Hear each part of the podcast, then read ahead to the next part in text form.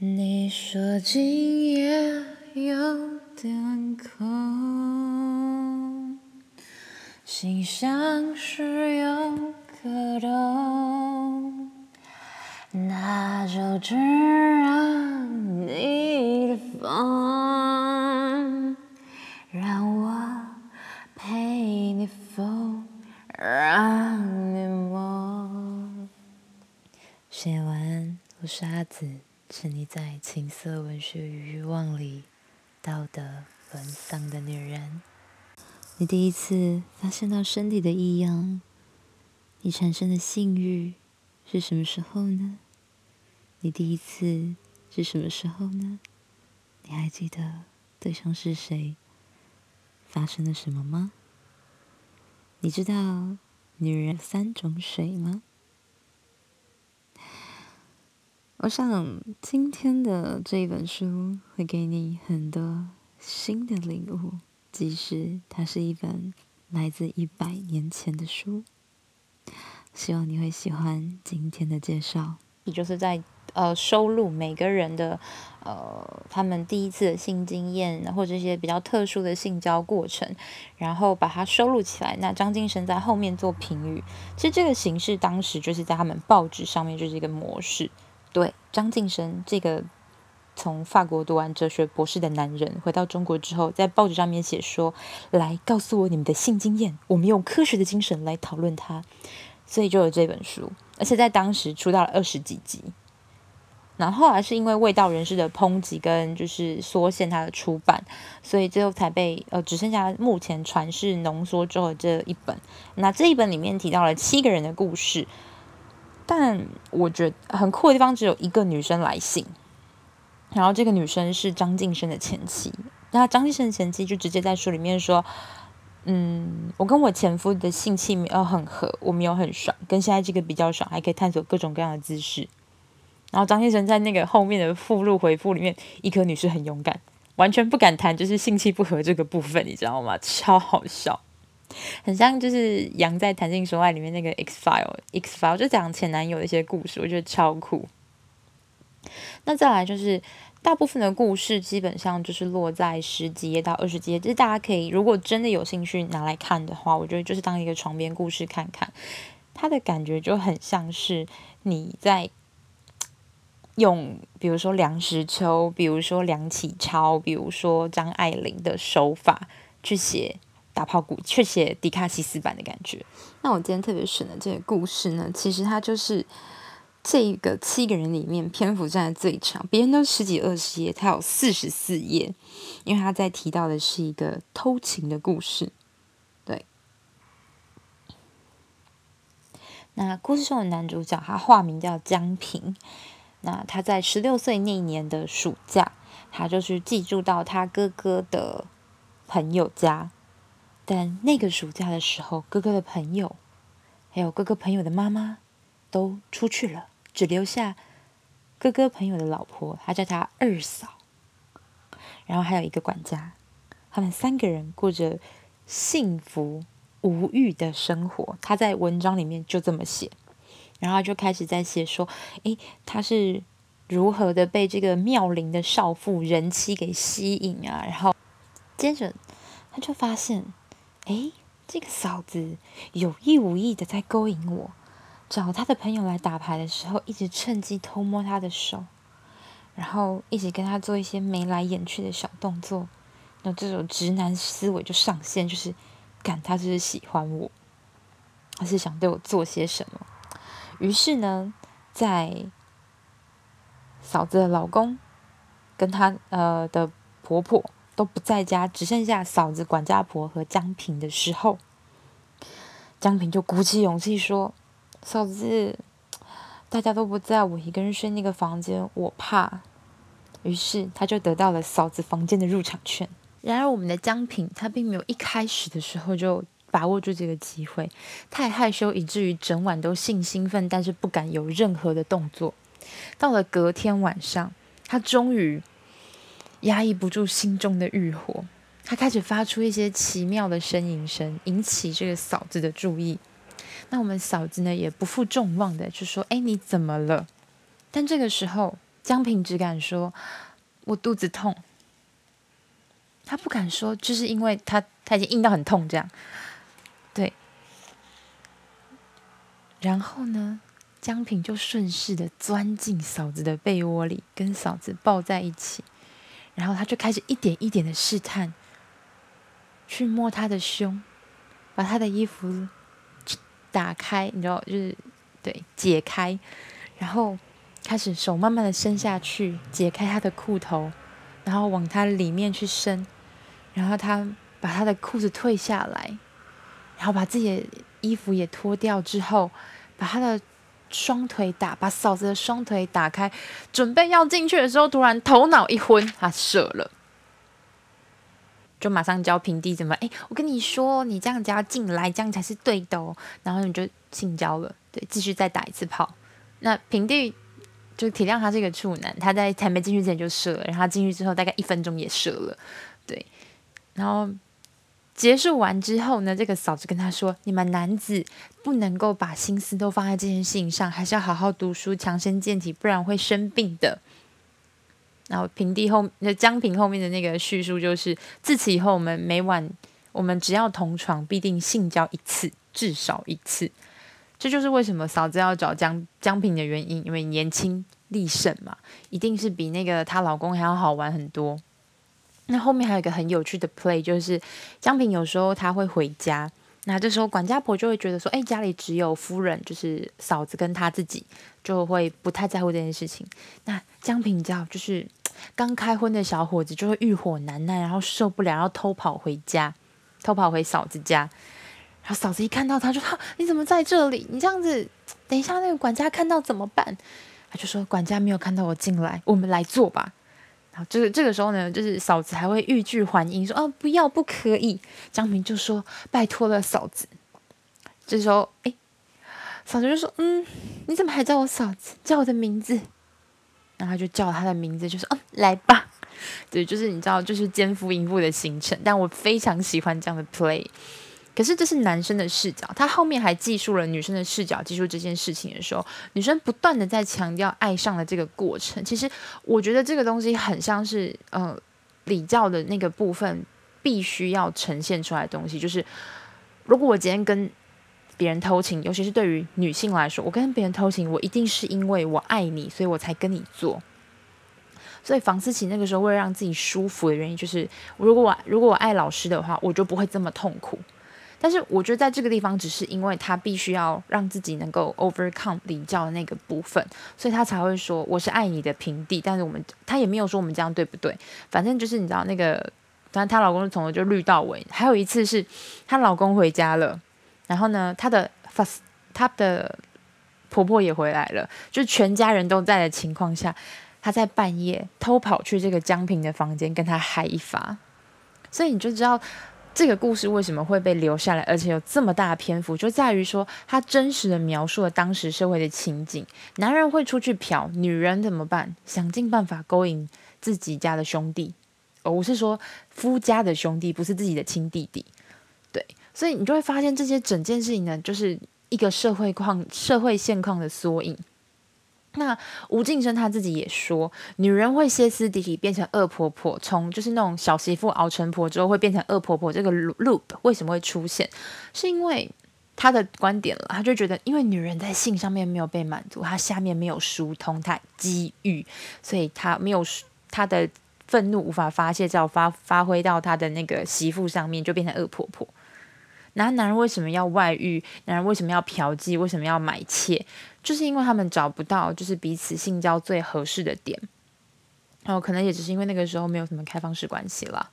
对，就是那个时候刚开始是自由恋爱啊，然后一夫一妻的盛行。虽然是呃呃致妾是不违法的，但是可以大家还是会更加觉得说，好像一夫一妻是一件比较 fashion 的事情。那个时候的人，其实我觉得比现在的人。没有落后到哪里去，他们的思维观念其实是很先、很接近现代的人的。不过说他们的用词还是有古代的痕迹在，所以这这整部书看起来真的就是很适合当床边小故事。虽然有一些字词真的是年代的产物，真的很有趣，而且你可以从这里面过程中发现，就是其实大家对于第一次自慰、第一次的性交，其实都是那种知识都是很片面的。甚至以前的人，他们是到了结婚当天才知道怎么打炮的。就如果你没有特别的去，尤其是女生，你没有特别的去学习，或者是有上有上那些呃女子学堂的话，其实就算你上女子学堂，你也不太能学到这方面的知识。所以那个时候性知识的普及是比现在还要差的。虽然我觉得现在也没有好到哪里去，就是我们对于性的态度还是一样超级无敌保守。嗯。最后就是呃，张晋生在里面谈到了三种水，是我觉得很有趣。他说女子有三种水，一种是香液，就是你抚摸阴核的时候会分泌出来的东西；然后第二种是你在呃交媾抽插进入的过程的时候，阴道产生的阴道润滑液；第三种呢，就是第三种水叫巴氏腺分泌出来的东西。它是那张晋生呢相信这样子的水。会让女人容易怀孕。那这个水到底是什么呢？他相信是由女女子透过阴道，它叫做出经，也就是我们现在所说的阴道高潮，也就是潮吹着这个水。那这个东西在现代医学里面是有对应的说法。可是呢，他说的相异的部分，我就没有找到呃对应的现代医学用语。所以我们就把他讲，所以我们就暂暂且不理他。然后他刚刚说什么？呃，你高潮之后比较容易怀孕这件事情，我们就把它当成乡野奇谈就好了。毕竟它是一百年前的书，你也不能要求太多东西。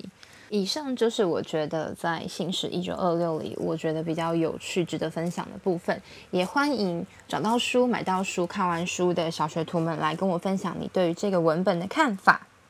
接下来我会想跟大家分，呃，跟大家。连续这个主题，要跟大家说说我的第一次性交、交媾、打炮的经验。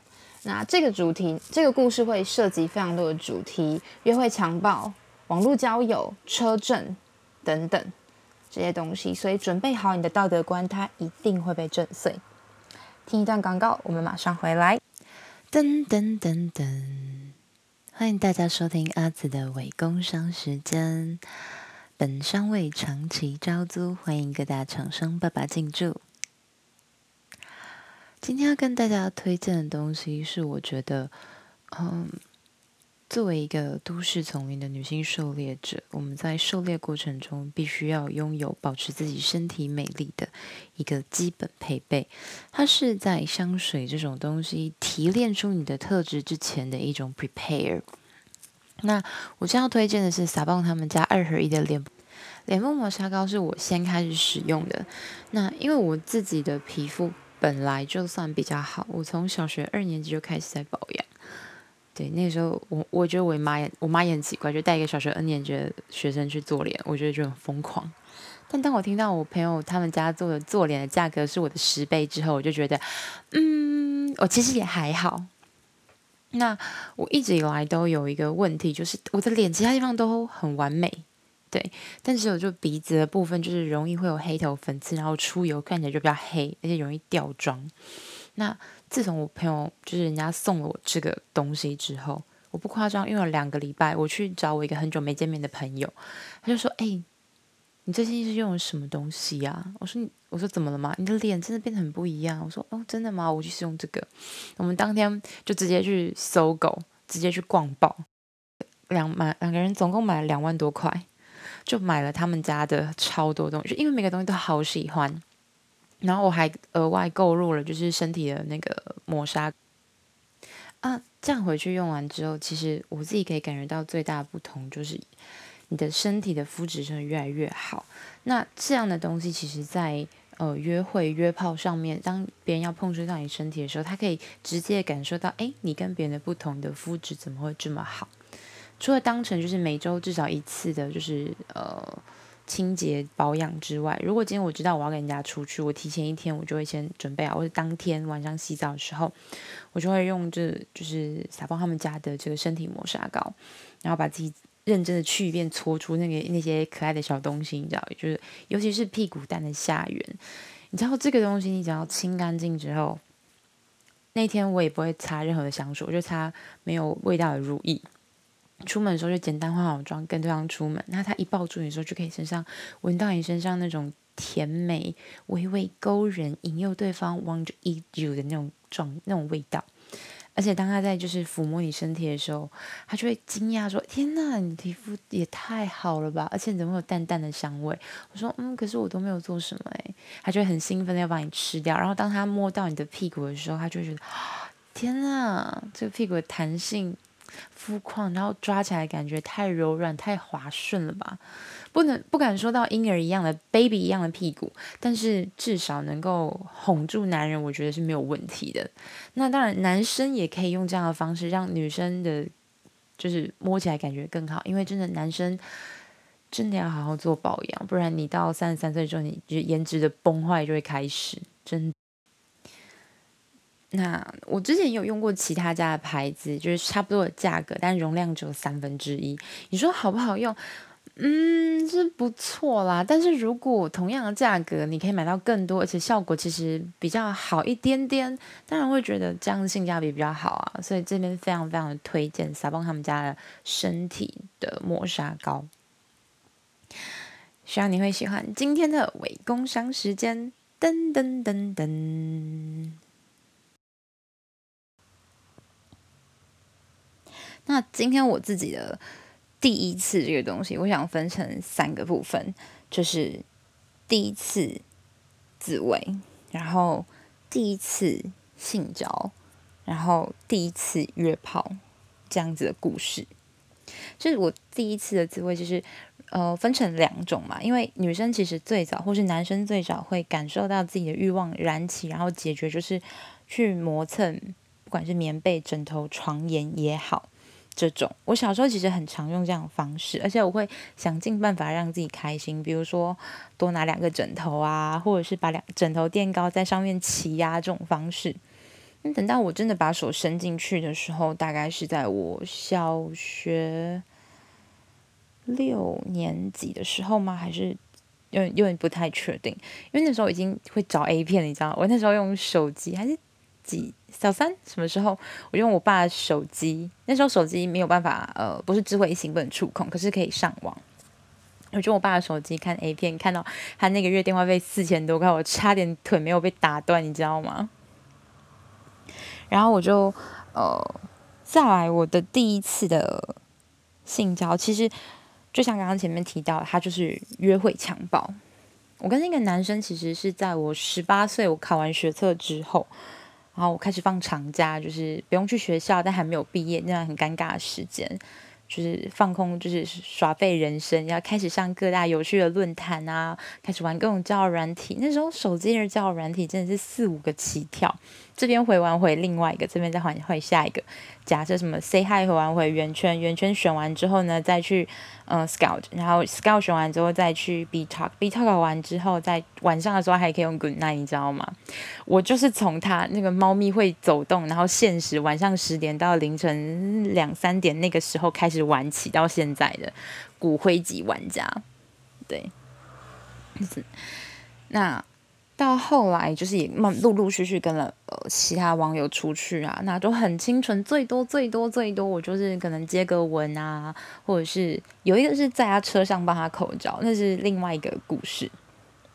那这个网友会跟他出去，就是因为我们是同一个高中的，就亲切感比较高。那时候他好像二十五六岁，然后是我记得好像是制造业吧，其他的细节我记得不是那么清楚，因为这是很久很久以前的故事。必须说一件事情是，他，呃，那个时候的说法是说，诶，那不然要不要你出来接个吻，看看感觉，约个会一下这样子？我说哦，好啊，我我以为是那种要去看电影的东西，其实殊不知他就超晚才跟我说，然后我就偷偷摸摸的出门，然后跟他出去。也没有到很晚，反正就是一个没有什么人的晚上这样。上了车之后呢，他就开始去找一些那种很没有什么灯光啊、没有什么人的地方。我那时候真的也很大胆，就什么都不知道。然后可是我也不想要跟陌生人发生关系的时候，那这时候他找到一个合适的地方之后，有点像好像河堤边之类的吧。然后他就把手伸过来，然后开始接吻。那你知道男生接吻的时候，手他就会开始乱摸嘛，就要揉你的胸啊，干嘛的。然后手就开始往下伸。往衣服里面伸，然后我就说，嗯、我们可以不要做到最后嘛？他就说好，没关系。然后他就基本整个人就附到那个副驾，就把我的椅背放下去，然后整个人压到副驾驶座上面，然后就压在我身上，然后开始就是在抚触我的身体嘛，然后把我的衣服脱掉，然后把衣服往上拉，然后开始舔我。那我是觉得我必须承认非常的舒服，因为我毕竟也是一个很喜欢探索自己身体的人，在那个时候，然后等到他把他的。阴茎拿出来的时候，他就开始他的龟头在我的呃阴蒂跟血口磨蹭。那时候其实我真的已经很湿很湿了，然后嗯、我直接就慢慢发出一些声音，然后我就跟他说：“你不可以进来哦。”等到我跟他讲之后，他说：“我已经进去了。”我整个就干三小，刚不是说好了吗？上次遇到那个一百八十六公分、三十岁的帅气大叔，然后六块腹肌的大叔，他。我整个人全裸在他面前，他都可以忍住，为什么你不能忍住？我整个当下就傻傻掉，想说，我现在是，我当下想法就是，哦，我现在是被破处了吗？哦，那那我现在是应该怎么办？就是呃，say yes 还是继续，还是你滚开这样？然后我说，那那你可以拔出来吗？他说，可是你不想要吗？你不想试试看吗？你不是说你想试看看吗？我就说，我心里就想说，干，老子想试，也不想跟你试啊。可是我当下真的就是真的是傻掉，我就嗯，然后那时候我就遵从身体的欲望，我就说嗯，那你来吧，然后我们就就是欢快淋漓的做完了那一场，这样也也没有欢快淋漓了，然后就你知道就进入抽插的环节，其实真的蛮舒服的，我觉得，然后就被进入，其实也没有大家说那种。撕裂感啊，胀痛感，可能真的是我的身体的素质比较好，然后就是在前面其实不那么好动，所以他就让我到后座去。啊，因为我也很高，那他至少有一百七十六、一百七十八，对其实那种小轿车其实也不太适合坐车震。所以到后座之后，其实他是打开打开他的车门，然后站在外面，然后我跪在后座的椅子上面，然后从后面这样撞。然后你知道，因为在户外，所以你不能叫得太大声。然后那时候其实也不太懂得怎么去叫，或者说叫的就是生理自然的反应，没有那种引导之类的东西。我必须承认，那个确实是我自己用手、用棉被、用其他的东西无法取得的快乐，所以我不会觉得它是一种伤害，或他真的强暴我了。我只会觉得。哦，我没有在一开始的时候就保护好自己，那我就躺下来爽吧之类的。那可是你知道，这个男生非常让我觉得，让我觉得非常恶心。我会第一次，我会觉得自己真的被强暴，原因是因为他在结束完之后，就往我的脸，他往他自己的就是鸡鸡套摸了一下，说：“啊，也没有血啊，你真的是处女吗？”我当然就直接摆臭脸，然后就跟他说：“你快点载我回家。”我就。我就忍，那时候脾气真的超好，你知道？现在我就直接骂干你娘！你大概公三小啊？就是你这样刚刚违反我的意愿做这件事情，对啊，我是我我我是觉得很爽啊，我是有出水啊，我是很湿没有错啊，可是这不代表你可以对我做这样的事情啊！而且你你如果不想相信，你就不要问啊！为为什么问一个你自己都不想相信的答案呢？然后反正后来我就超生气，我就直接对着他讲说。你快点载我回家，我不想再看到你。所以他在你知道，就我们那次回去气呃那个车上气压又超低，然后他在我快下车的时候他就说：“那我真的觉得你个性很鸡巴哎！”我就直接回呛他。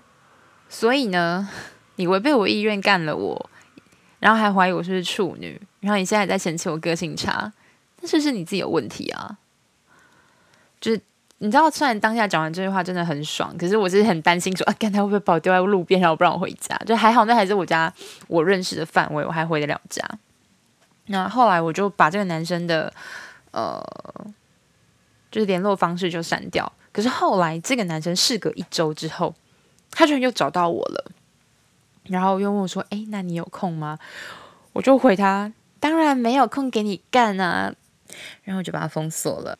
所以在这边帮大家做一个小小的重点整理，就是好好的把那个前提讲清楚。是你跟这个男生出去的时候，其实你自己心里要有，要一定要先帮他设好一个预期，就是比如说你不想要发生关系，你就出去之前你就一定要跟他讲，你不想要约炮，你不想要肉体上的那种进入的关系，可能可能接触上还 OK，可是其他不要，或者是你觉得这个男生。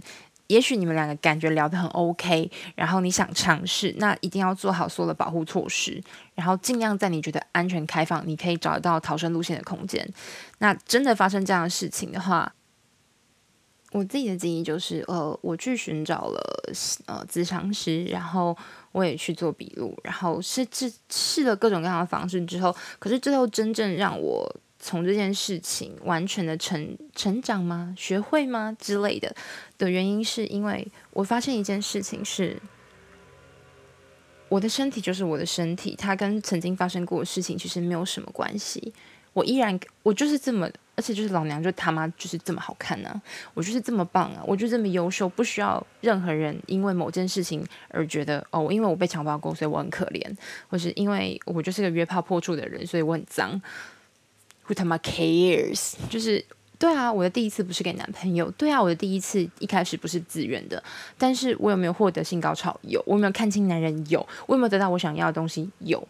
那既然这样，有什么好抱怨的呢？所以，如果你觉得不舒服，只是因为你还没有发现到这件事情。呃，他对你比较深邃影响的部分，可你也不用强迫你自己，就慢慢体验就好。就像就是就像自慰一样，每个人都有自己喜欢的方式，就像做爱一样，每个人都有最自己喜欢的姿势。所以，做爱、自慰这些东西都是认识自我的一种方式。我只是在这件事情上面花了足够的功夫，就这样而已。而且我很喜欢我的身体。哦，希望今天。分享这个故事的目的，就是希望可以让大家更加真实的面对自己的情欲、自己的欲望、自己内心那些被礼教所压抑的部分。不否认，我有时候我也很想强暴男人，甚至我觉得我自己长出鸡鸡之后，我第一件事情就是要打手枪，第二个就是干人。我觉得这一定很爽，这就是我很想要的那些东西。可是它被礼教所压抑制了。那也就是信使在推广的东西，希望大家可以用更科学、更开放的态度去面对这个东西。这样子会让我们的社会少了更多的那些秘密跟淫秽企图，我们就减少更多，更减少了更多的犯罪跟更多的暴，减少犯罪。在节目的尾声，不免俗的，请你 Apple Podcast 收听的朋友们留下五星好评，跟告诉我你喜欢今天这一集的哪个地方，还有什么话想对我说。那如果是没有 Apple Podcast 的朋友，那你就。弄一个账号来啊！好啦，你也可以到 IG 上面来告我。好啦，你就到 IG 上面跟我说好了，就是我勉强可以接受这样。好，希望你会喜欢今天的节目。大家晚安。